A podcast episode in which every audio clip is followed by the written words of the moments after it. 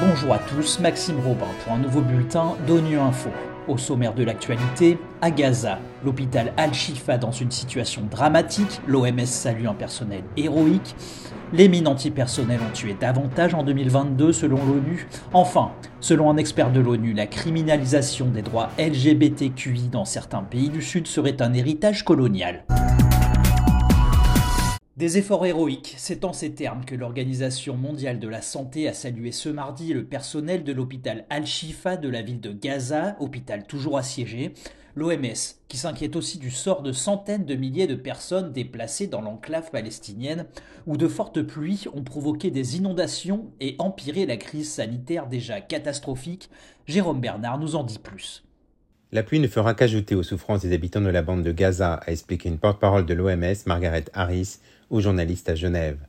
En effet, ces fortes pluies arrivent à un moment où les perturbations du pompage des eaux usées et les pénuries d'eau ont provoqué une flambée des maladies d'origine hydrique et des infections bactériennes.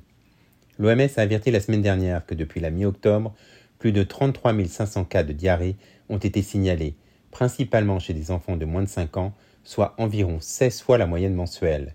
Les installations gérées par les Nations Unies, où plus de 580 000 personnes déplacées dans le sud de Gaza ont trouvé refuge, accueillent neuf fois plus de personnes que leur capacité et la surpopulation pose des risques sanitaires supplémentaires. Nous supplions pour qu'un cessez-le-feu se produise maintenant, a insisté la porte-parole de l'OMS. Elle a rappelé la situation désastreuse à l'hôpital Al-Shifa, privé d'électricité depuis le 11 novembre. Mentionnant les quelques 135 attaques contre des établissements de santé à Gaza au cours du mois dernier, elle a souligné qu'un hôpital doit être un havre de paix un endroit où les gens viennent se faire soigner lorsqu'ils en ont besoin. L'an dernier, on a dénombré 4710 personnes blessées ou tuées par des mines terrestres et des restes explosifs de guerre dans le monde, selon le dernier rapport de l'Observatoire des mines. Au micro d'Alexandre Carrette d'ONU Info, la directrice de la campagne, Tamar Gabelnik, explique le pourquoi de cette augmentation en pointant notamment l'invasion russe en Ukraine. Ben, c'est parce qu'il y a encore euh, de l'usage euh, en Ukraine et en Syrie, en Myanmar. Et, euh, et malheureusement, on pensait il y a quelques années que ça, serait la fin de, de l'usage, mais ce n'est pas le cas. Surtout en Ukraine, où il y en a tellement qui ont été mis par la Russie. Et c'est dans les endroits où les gens vivent et il n'y a pas assez d'éducation pour les prévenir. C'est tout neuf, surtout en Ukraine, ils n'ont pas l'habitude. Les civils sont vraiment visés par la Russie.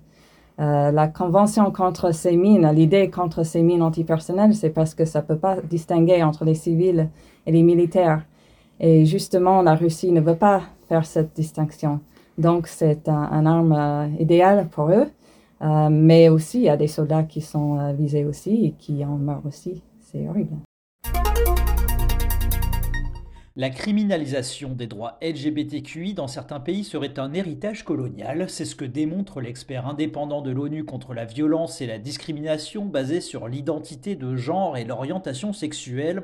Dans son dernier rapport, Victor Madrigal-Borloz invite ces pays à interroger l'impact de l'héritage colonial sur leur système juridique, notamment la criminalisation des constructions de genre et de l'orientation sexuelle. On l'écoute.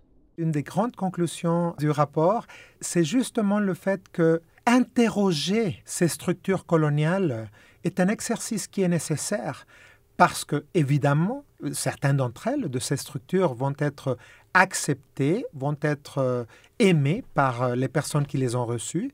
À la fin, on est tous le résultat des exercices de syncrétisme euh, culturel.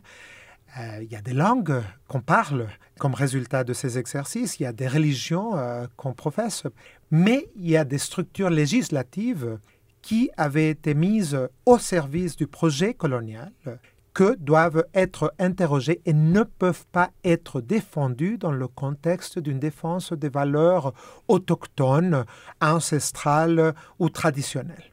Parce que ce que ce rapport preuve, d'une façon absolument catégorique, c'est le fait que la criminalisation de l'homosexualité n'est pas en fait une partie des valeurs traditionnelles des peuples africains ou n'importe où autour du monde.